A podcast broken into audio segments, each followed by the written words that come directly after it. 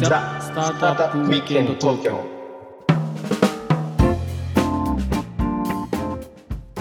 どうも皆さんおはこんばんにちは 何ですかそれは 何ですかそのスタートはいやごめんちょっとやってみたかったのこれあ の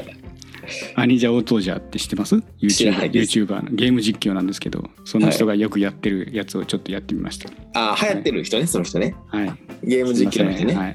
いはちゃんいとやりましょうかじゃあはい皆さんこんにちははいこんにちははい、えーロックミステリアのフッティですはいひろきちゃんですはい今日もザ・スタートアップウィークエンド東京の時間やってまいりましたはいはい、で今日のテーマはちょっと丁寧に話していきたいなと思うんですけどうんスタートアップ界隈のネタではあるんですよ。はいはいはい、はい何ですかテーマはまあ新卒でベンチャーキャピタリストになった方々に、まあ、僕らなりのねエールを送りたいとはあこれはねまあうんこれはあの結構ツイッターなんかでもね燃えやすかったりするんですよ。 うんうんうんなんでだと思いますうーんなんでしょうね私はなんかね非常にそれは寛容な方ですけれどもやっぱり起業家からしてみるとなんかこうさやっぱりあのなんていうのそのこう知らないくせになんか言う言ってんじゃねえよって思う人が多いってことなんじゃないの、うんなのかなっていうのがまあ一番の説だよね。うんまあ、要はベンチャーキャピタル、まあ、あるいはベンチャーキャピタリストっていうのは結構まあ総合格闘技はいに例えられることが多くてね、うんうんまあ、いろんなビジネス総合的にこう見て、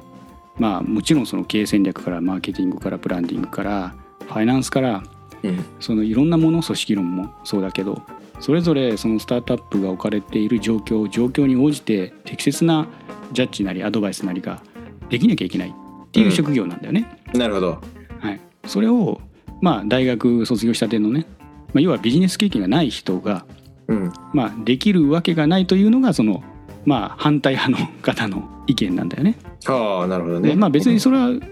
あのいやこれができるようになりゃいいじゃんってだけの話だとは思うんだけどもうん起業家の立場にこうお気持ちこうなっちゃう人がいるんですよねたまに。なるほどうん、はい、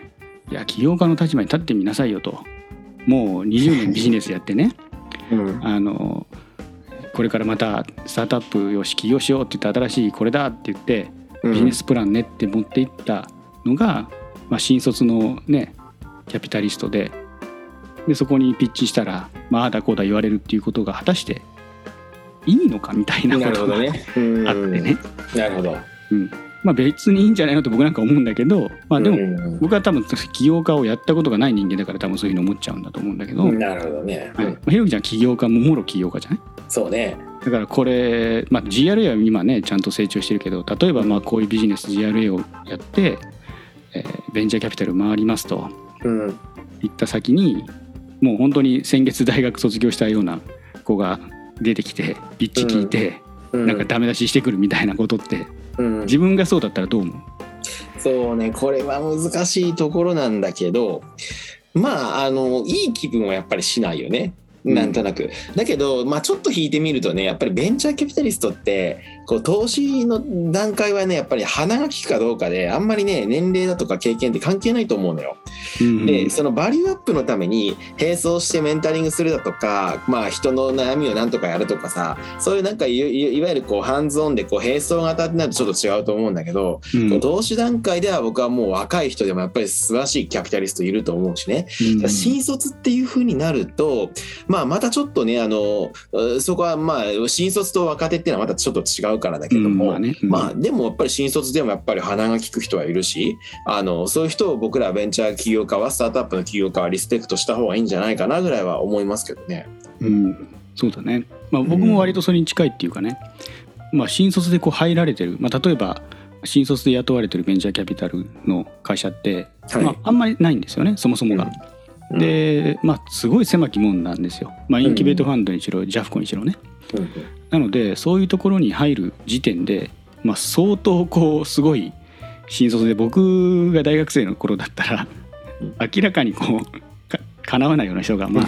選ばれてるわけなんですよね。うん、そうだよね。はい、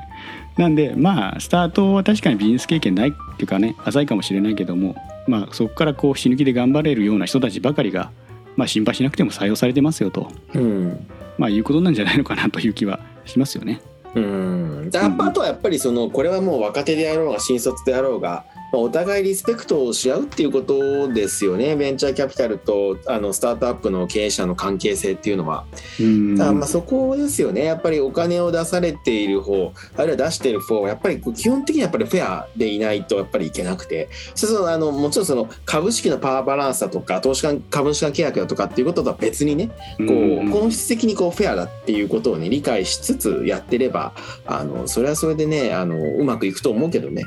まあそうだよねだからまあ人によるとしかまあ言いづらいところでは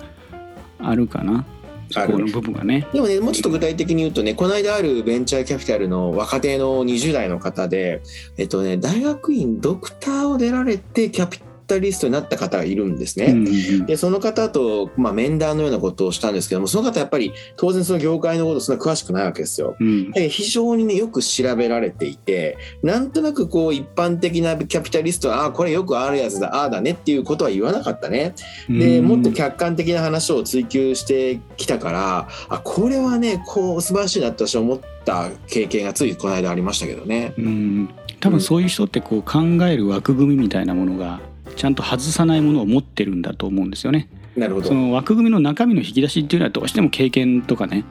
その年齢に部分っていうのはしょうがない部分があるけども、うんこのビジネスを論じるにはこれとこれとこれとこれを考えなきゃいけないんじゃないかっていう部分の枠を決める部分って結構センスだったりもするじゃないですか。うんと思うね。うん、うんでそれはまあなんとなくサラリーマンね30年やって身についてない人もまあいたりもするしさ、するする。うん、うんで新卒でもまああのセンスでねそういうところある人もたまにこう見かけたりするんで、うんまあ、そういう人が多分ねなってるんだろうなっていうのは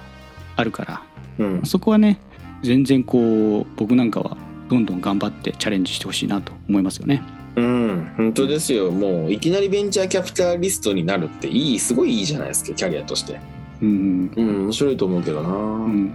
まあ、僕も投資サイドもスタートアップも両方やってますやった経験があって、まあ、今はまあたまたまねまた投資サイドにいるわけだけどはい。あの投資サイドのいいところってやっぱりいろんな企業側のビジネスをこう見れるんですよね。うん、なるほどね、そうだよね。うん、で、まあ、その時はめちゃめちゃ考えるじゃないですか勝ち筋がどうだとかどういうことをやればどうやって伸びていくんだろうかっていうのを、うん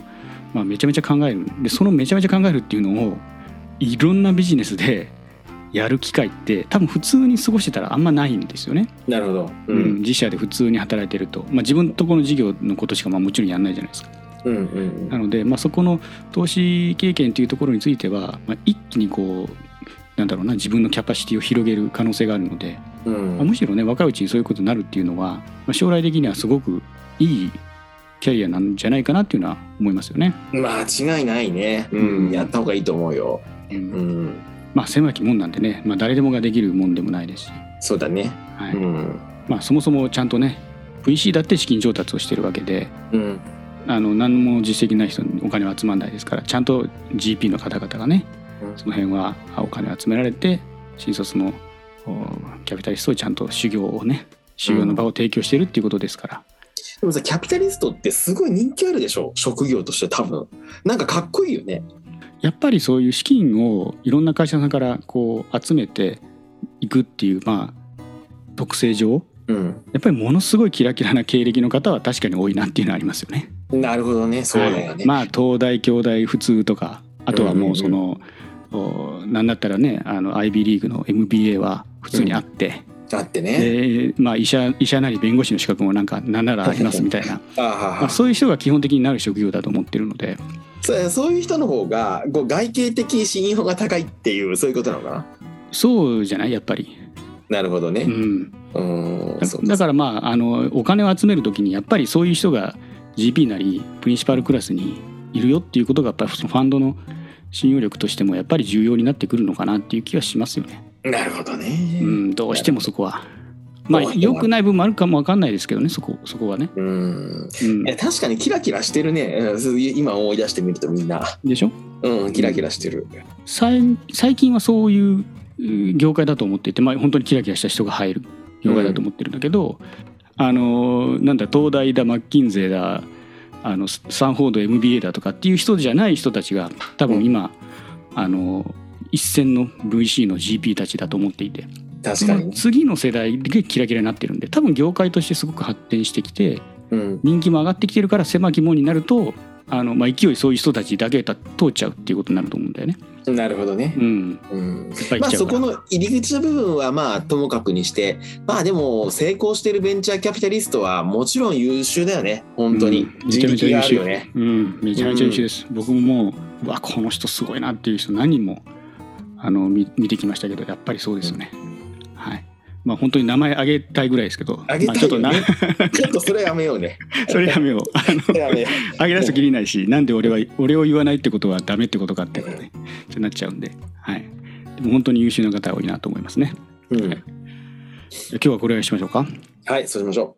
はい今日はね、えー新卒ベンチャーキャピタリスト皆さんに、まあ、僕らなりのね、えーエールという形でお送りさせていただきましたけど、まあ、業界の発展のために、まあ、これから大変なこともね結構あると思いますけども、まあ、皆さんの頑張りでぜひ業界を盛り上げていってくださったら僕らも嬉しいなというふうに思っております。